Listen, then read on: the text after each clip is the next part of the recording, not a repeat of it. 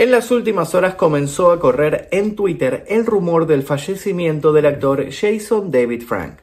Él fue un artista marcial que saltó a la fama en los años 90 por su interpretación de Tommy, el Ranger primero verde y luego blanco, en la serie Mighty Morphin Power Rangers. Luego de su paso por televisión comenzó a dirigir su propio dojo de artes marciales y desarrolló un nuevo estilo de pelea llamado Toso Kundo. También desarrolló su propia serie autobiográfica independiente con el estudio Bat in the Sun y la compañía Machinima llamada My Morphin Life. El actor profesional y artista marcial Jason David Frank nació el 4 de septiembre de 1973 en la ciudad de Covina, California, Estados Unidos. No se sabe mucho sobre sus primeros años de vida y educación, pero se dedujo que a una edad muy temprana fue extremadamente apasionado por las artes marciales y a los cuatro años se inscribió en la escuela Red Dragon Karate para preparar sus habilidades. Además de su interés en las artes marciales, también probó su talento en la industria del cine y fue así como llegó a parar a una audición para interpretar el personaje del Ranger Rojo, pero no obtuvo el papel después de perder ante su oponente, Austin St. John. Sin embargo, en 1993 intentó la audición nuevamente y afortunadamente para él, en esta oportunidad fue elegido para aparecer en la serie Mighty Morphin Power Rangers como Tommy Oliver, el Ranger Verde. Tres años después del lanzamiento de la serie, se presentó su secuela y Jason David Frank todavía protagonizó su papel, a pesar de que el elenco original ya había cambiado.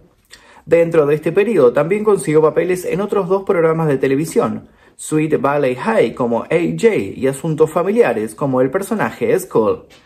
Jason también hizo una Jason también hizo una aparición en Power Ranger Turbo en 1997 y fue visto como Card en el programa de televisión Sin Curtir. La estrella de Power Rangers ha estado en la mayor parte de la producción de la última película de la franquicia salida en 2017, desempeñando un pequeño papel como uno de los ciudadanos de Angel Grove. Ese mismo año un hombre fue detenido tras intentar introducir armas en la Comic Con de Phoenix, Estados Unidos, con el propósito de asesinar al actor. La justicia estadounidense condenó a Matthew Sterling, el nombre del atacante, a 25 años de cárcel. Sterling cumplirá su condena en el Hospital Psiquiátrico del Estado de Arizona tras ser declarado mentalmente enfermo. Los 25 años de pena son el fruto de varios cargos que se suman al asesinato en primer grado, entre ellos agresión a un agente de la ley, resistencia a la autoridad y tenencia ilícita de armas en un lugar no autorizado. Antes de intentar llevar a cabo el asesinato de Jason David Frank, el agresor publicó en sus redes sociales de forma continuada amenazas contra el actor. La policía pudo actuar gracias al aviso de uno de los contactos del agresor que alertó sobre la situación.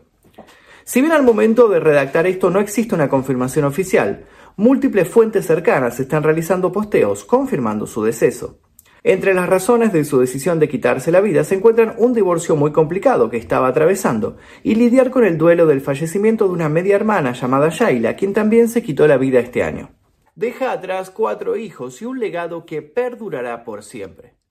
Les pido disculpa por la calidad tal vez de este video, pero entenderán que no estoy en mi casa en este momento. Esto está realizado con mi celular y por eso la poca calidad de audio y de edición y demás cuestiones. Sin embargo, no quería dejar de informarlos sobre esta triste noticia. Voy a intentar eh, realizar una segunda parte cuando ya esté en mi casa, tal vez más prolijo, pero mientras tanto los dejo con este video. Sin nada más que decir, me despido. Mi nombre es Magnum Mefisto y esto fue El Día Que.